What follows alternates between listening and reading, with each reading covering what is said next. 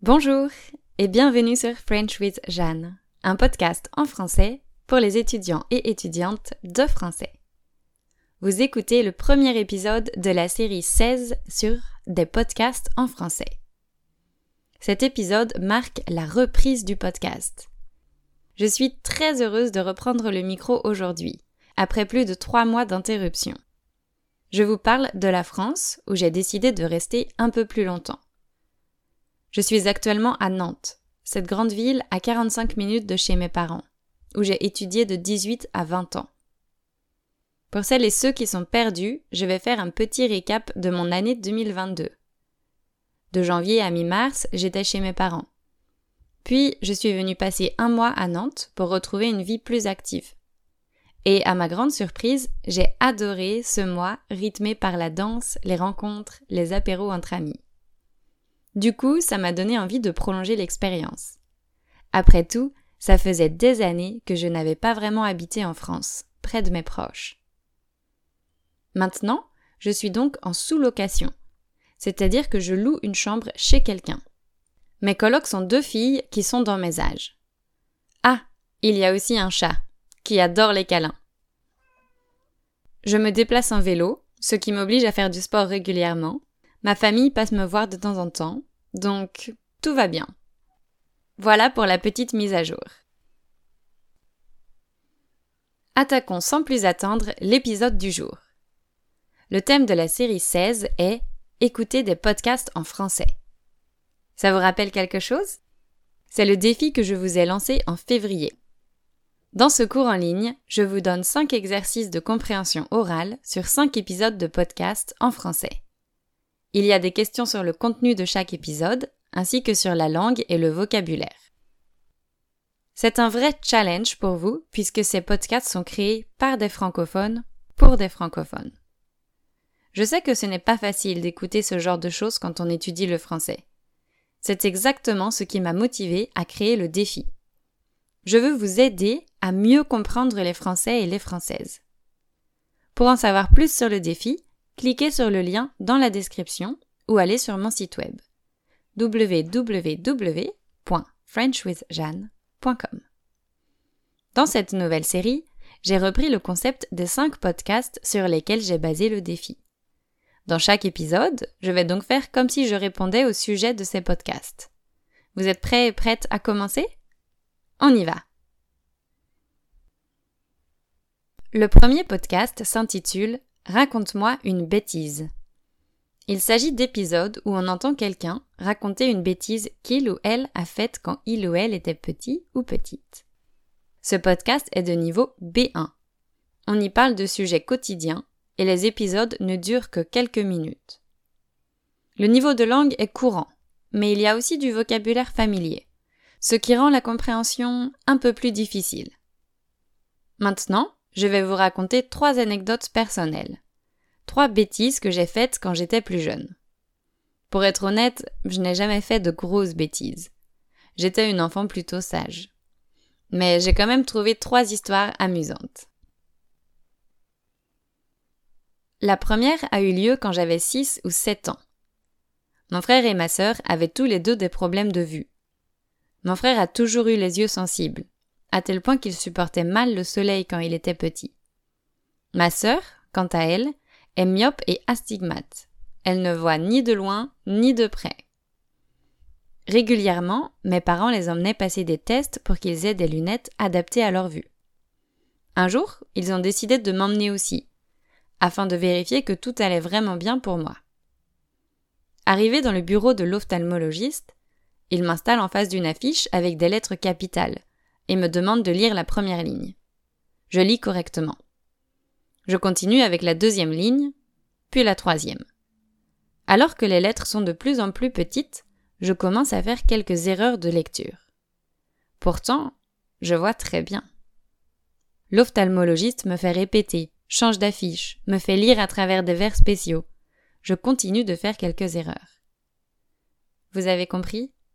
Je faisais semblant de mal lire les lettres qu'il me montrait. En fait, j'étais jalouse de mon frère et de ma sœur, qui avaient chacun leur paire de lunettes, avec leur boîte à lunettes. Ça les distinguait de moi, et j'avais l'impression, je crois, qu'ils avaient quelque chose en plus. Moi aussi, je voulais cet objet personnel, à choisir soi-même, à porter fièrement sur le nez. L'ophtalmologiste m'a cru, évidemment, et a donc donné une ordonnance à mes parents pour que, moi aussi, j'aie des lunettes. Ne me demandez pas à quoi ressemblaient mes lunettes. Je n'en ai aucun souvenir. Et pour cause, je ne les ai pas beaucoup portées, puisqu'elles étaient bien inutiles.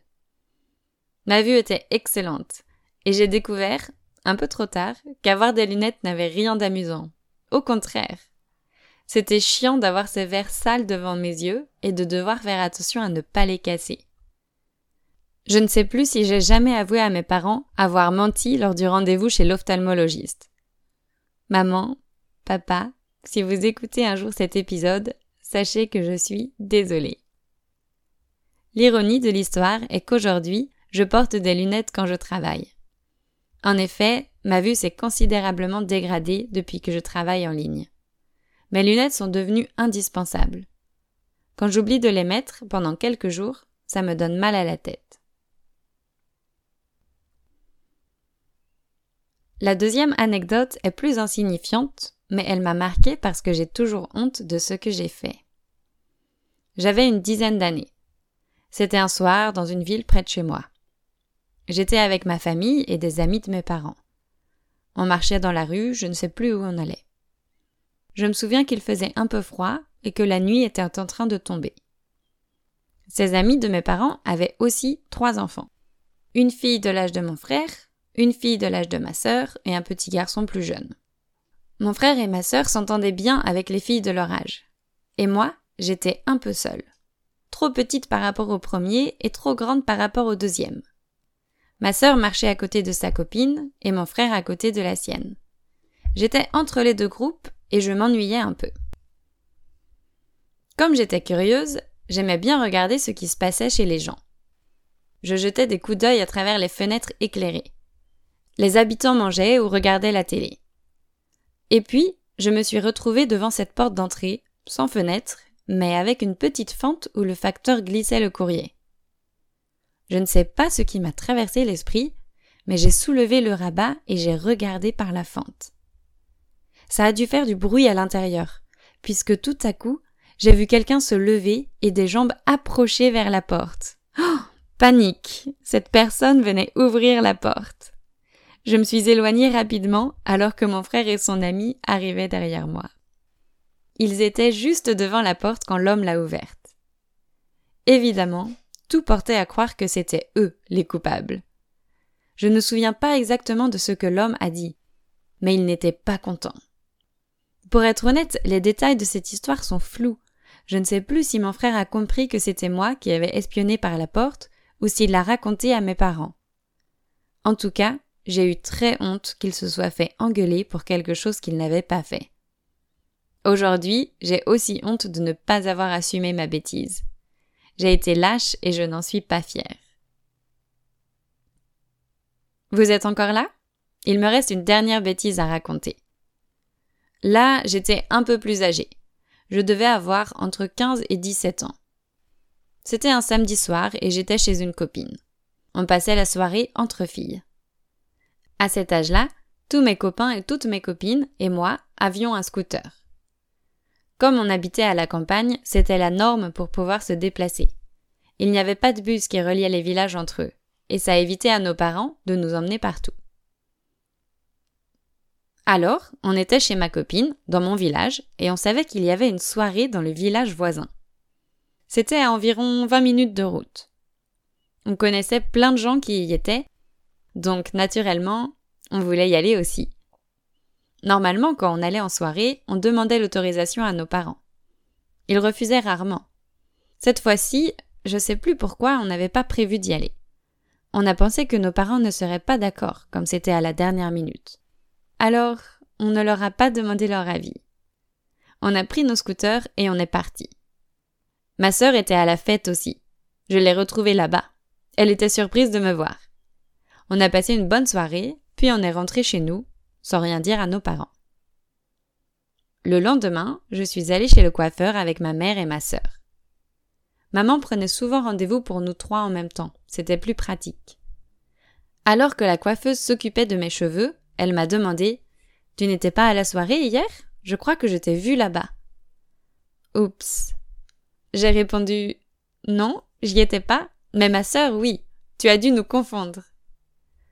En fait, quand on était plus jeunes, les gens nous confondaient souvent, ma sœur et moi. Nous, on n'a jamais trouvé qu'on se ressemblait, mais certaines personnes n'arrivent jamais à nous distinguer. C'était parfois pratique. Et voilà, trois petites bêtises sans conséquences. Si vous avez envie d'en entendre d'autres, vous pouvez écouter le podcast Raconte-moi une bêtise.